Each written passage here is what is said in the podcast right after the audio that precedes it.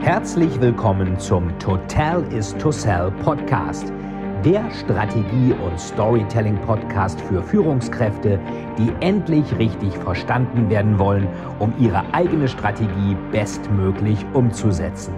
Hier dreht sich alles rund um Ihre eigene Story und Strategie für Ihr persönliches Happy End. Viel Spaß!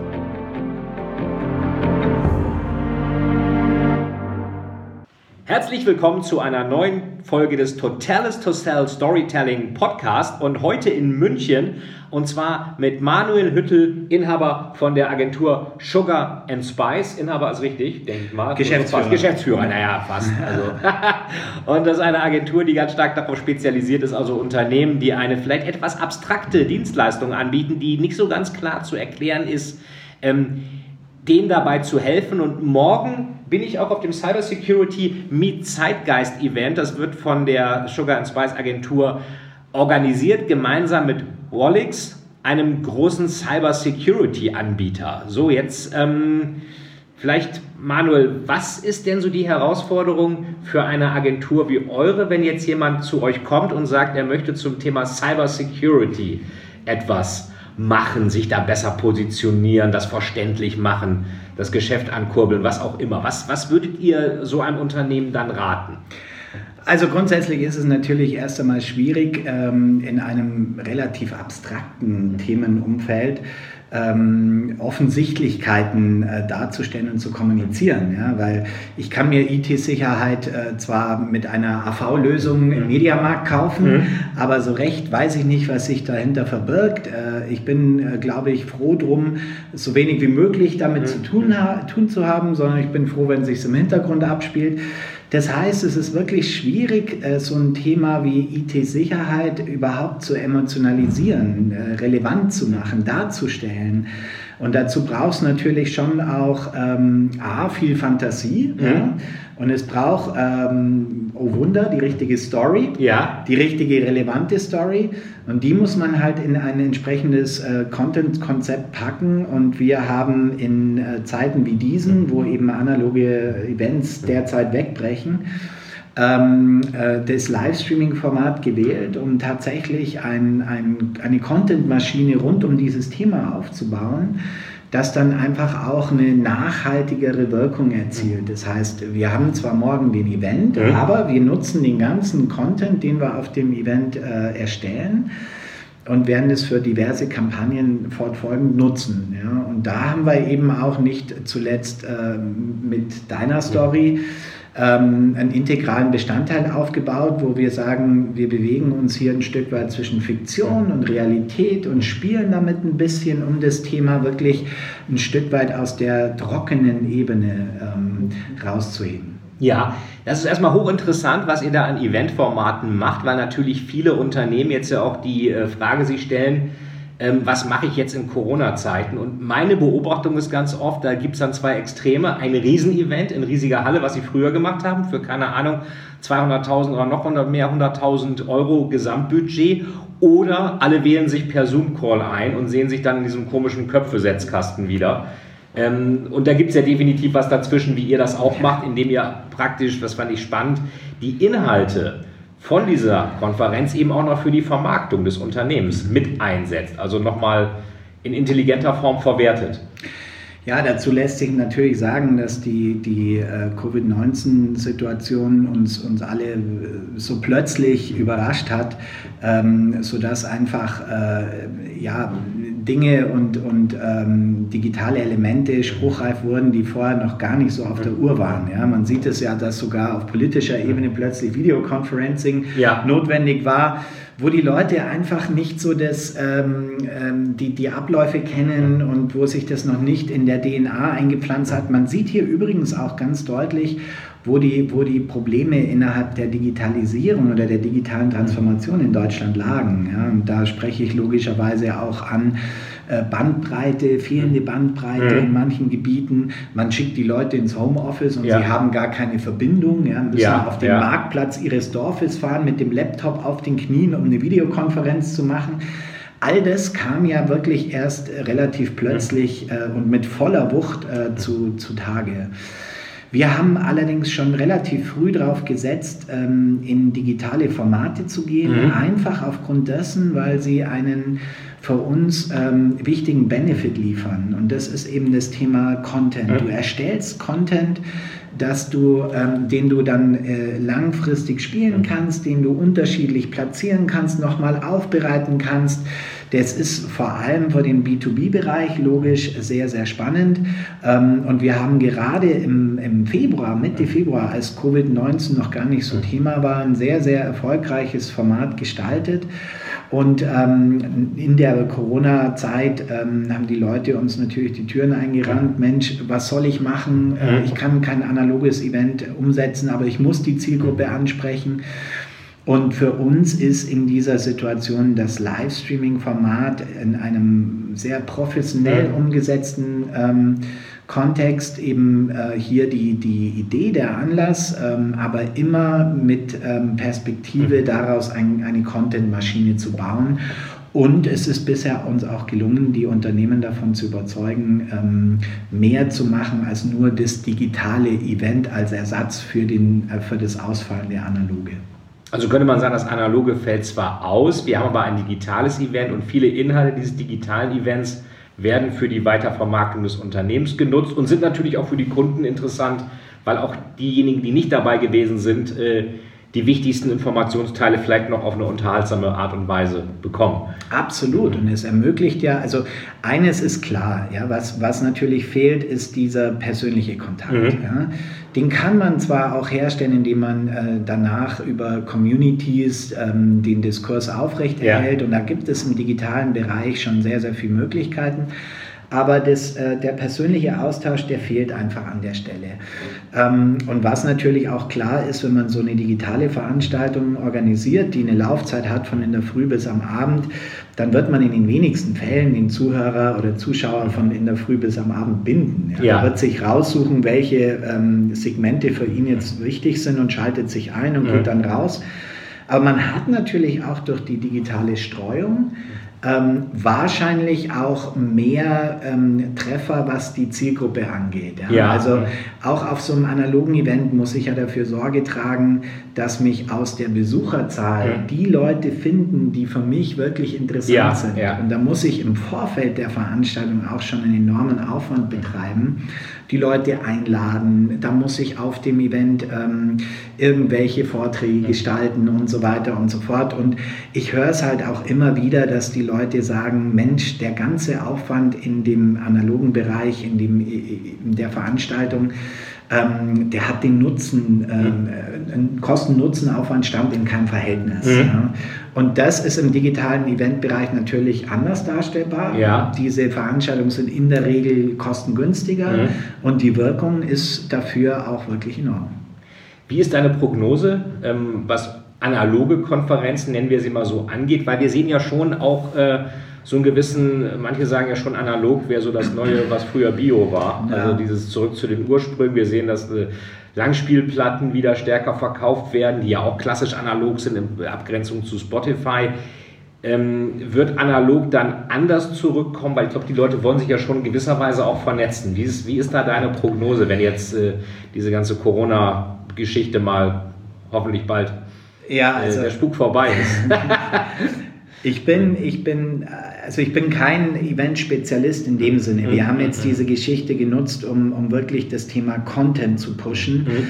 Ähm, aber meine persönliche Einschätzung zu dem Thema ist, dass ähm, ich, ich, ich glaube und ich hoffe auch, dass das Analoge ähm, nicht in den Hintergrund mhm. gerät. Mhm. Denn ich bin ein Freund davon und ich sage auch immer, ähm, Digitalisierung braucht analoge Qualität. Ja, ja. Und von dem her bin ich der Meinung, dass, dass die zwei Welten äh, koexistieren müssen. Aber es gibt natürlich auch Tendenzen von Unternehmen wie Microsoft, die jetzt schon sagen, 2021 werden wir alle unsere analogen Geschichten streichen. Es gibt auch die Erkenntnis aufgrund der Corona-Geschichte heraus, dass Leute sagen, Mensch, Also wenn ich die Videokonferenzen sehe, dann brauche ich für ein Meeting nach Hamburg jetzt nicht einen halben Tag in Anspruch nehmen mhm. ja, und kann mir das sparen und ähm, mache ich das über Videokonferenz. Es ist ja so eine Erkenntnis, dass durch die gelebte Realität ja. sich sowas verankert. Und ich glaube schon, dass die ähm, digitalen Eventformate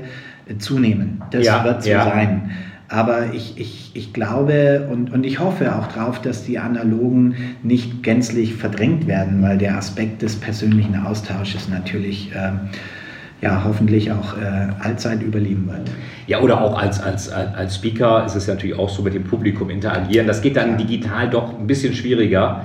Aber es trotzdem finde ich sehr beeindruckend, dass ihr da schon eigentlich, bevor Corona richtig losging, da schon mit dem richtigen Produkt an Ort und Stelle wart. Ähm, nun beratet ihr ja auch viele andere Unternehmen bei ihrem Markenauftritt. Du hast vorhin gesagt, ihr habt früher eher contentlastig viel Texte gemacht. Ähm, jetzt seid ihr auch multimedial unterwegs. Ähm, was muss eigentlich jetzt, mal, nehmen wir mal an, wir sind, ein Unternehmen ist jetzt ein bisschen konservativer, Mittelstand, was auch immer. Ähm, die haben ein Produkt, was vielleicht für den Endkunden gar nicht so relevant ist. Was, was können die denn machen? Was müssten die, ähm, wenn jetzt, jetzt einer zu dir kommt und sagt, hier, ähm, wir machen keine Ahnung, irgendwelche Schlagbohrer für den Tunnelbau oder wie, wie promote ich das mal am besten? Ich meine, das ist jetzt eine unfaire Frage, weil jetzt eine ganz geniale Antwort erwartet wird, die gar nicht so genial sein muss. Aber ähm, was würdest du Unternehmen da generell raten jetzt äh, in dieser also, überkommunizierten ähm, Zeit? Generell glaube ich, dass ähm, die, die, die Möglichkeiten, die die digitale Transformation einfach bietet, äh, so vielfältig mhm. sind dass es eigentlich auch, ich, ich fühle es immer wie ein Spielplatz. Mhm. Ich muss alle Spielgeräte auf dem Spielplatz mal ausprobieren. Ja. Es gibt keine Ultima Ratio. Es gibt zwar jetzt Erfahrungswerte, die mir sagen, ähm, Kampagne X läuft vielleicht besser als mhm. Kampagne Y oder auch diese Versteifung, die ich in, in, unserem, in unserer Disziplin auch immer wieder habe im Bereich ähm, des Lieferns der KPIs, mhm. wo, wo das Thema Qualität auch ein bisschen in den Hintergrund mhm. rückt.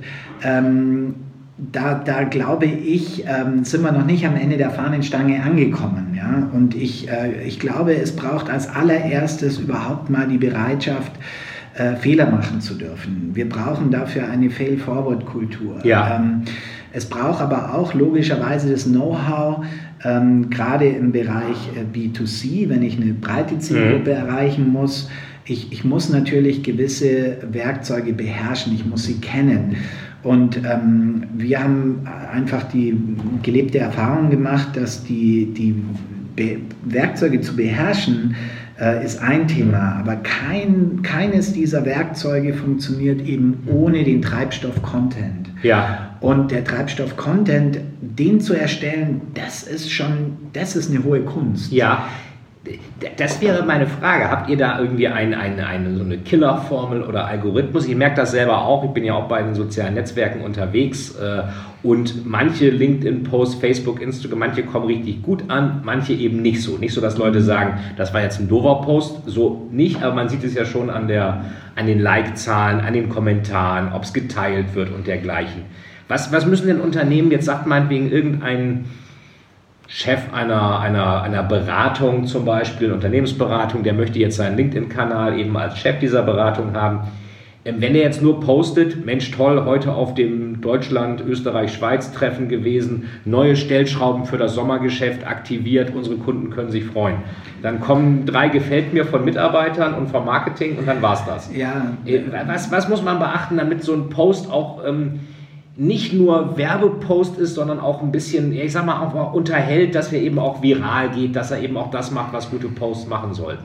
Also da, da ist es natürlich erst einmal sehr, sehr wichtig, dass man, dass man dort ein Verständnis schafft beim Unternehmen. Ja? Also das ist... Äh, das, das Verständnis muss einfach dafür da sein, dass es eben A, wie ich vorhin gesagt habe, äh, Fail-Forward-Kultur, mhm. man muss auch ähm, Erfahrungswerte sammeln mhm. im Social-Media-Bereich. Wir, wir wissen natürlich, dass gewisse Sachen besser laufen, mhm. weil sie mit Humor behaftet sind. Ja. Gewisse Sachen sind auch ähm, logischerweise nach deinen Kriterien mhm. eine Story, mhm. Antagonist, Protagonist ja. und so weiter. Das kann man sich alles ähm, mit Sicherheit verinnerlichen. Äh, und da gibt es eben Erfahrungswerte.